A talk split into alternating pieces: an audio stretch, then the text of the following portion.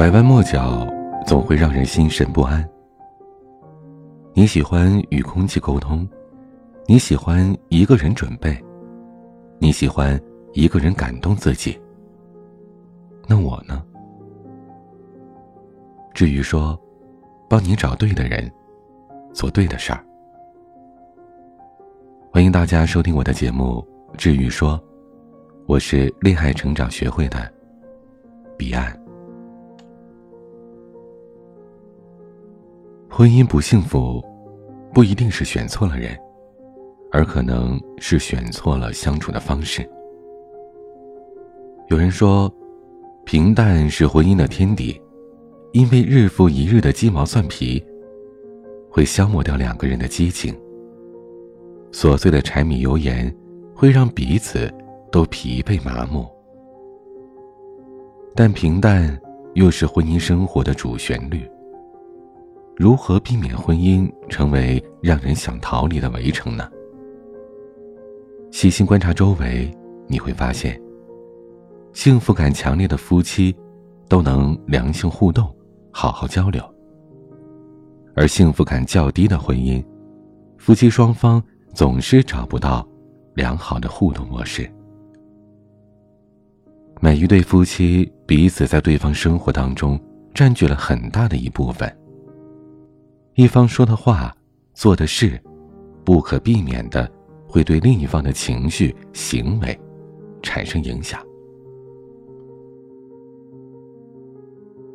就像打网球，你打过去，反弹起来，对方再打回来，就彼此接得住，有回音，这才算是良性互动。我的叔叔和婶婶一直都是婚姻关系的反面教材。小时候，我都记不清有多少次，我的父母半夜匆匆的赶去他们家里挑起家庭矛盾。叔叔是的士司机，白天载客赚辛苦钱，下了班就喜欢喝酒，尤其喜欢呼朋唤友的喝，不到喝醉不罢休。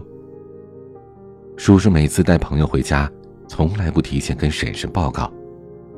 等大批喝酒的人到家了，婶婶才发现冰箱里空空如也的，而叔叔还在大声的嚷嚷着让婶婶多炒几个菜。婶婶压抑着怒气跑到我们家，借点肉，借点菜，噼里啪啦的煮好，往桌上一放，就去床上躺着生闷气，丝毫没有给叔叔好脸色看。叔叔觉得婶婶在朋友面前不给他面子。等朋友散了，就骂婶婶：“你摆个死人脸给谁看呢？”婶婶刚好也憋着气睡不着，掀开被子说道：“喝喝喝，每天就知道喝，你个当司机的就不怕喝多了撞死呀？”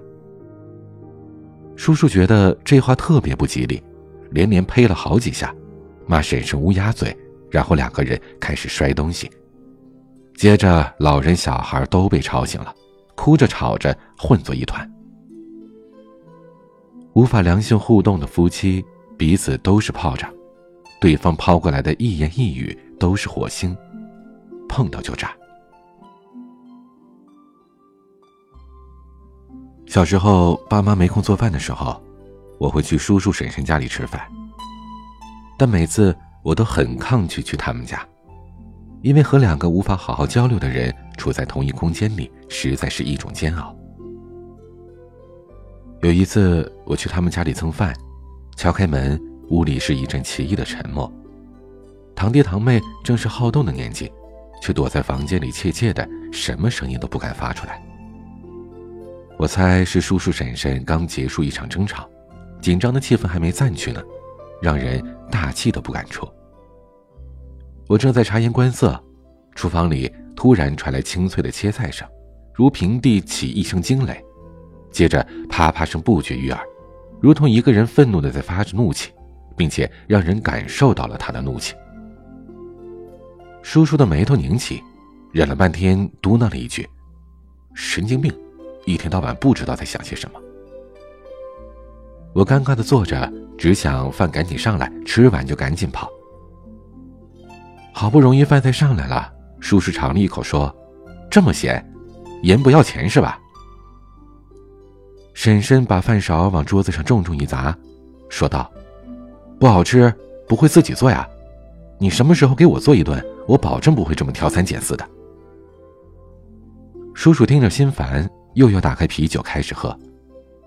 婶婶夺过酒瓶子，说：“你除了喝酒还能做什么？你就是中毒了，中了酒精的毒，没救了。”堂弟堂妹本来要出来吃饭。看这阵仗，瞬间呆住了。叔叔正好有气没处撒，对他们吼道：“回你的房间去，出来干什么？”婶婶又不甘示弱的：“吃你们的饭，管你们的爹做什么？”我看着堂弟堂妹怯怯的样子，实在是不敢想象，这样日复一日的耳濡目染，会不会让他们对婚姻产生恐惧呢？堂弟堂妹大学毕业之后，都不愿意回家，说是忍受不了家里的气氛，也不想再听爸妈吵架了，干脆躲得远远的，连逢年过节都是轮流回来。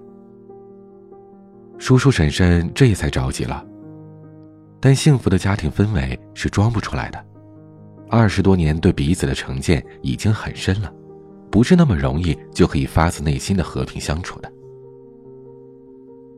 经过我们小辈的开导，叔叔和婶婶决定去找专业人士做情感方面的咨询。几次咨询下来，叔叔和婶婶已经能够心平气和地坐起来交流，说出那些吵架背后真正想说的话来。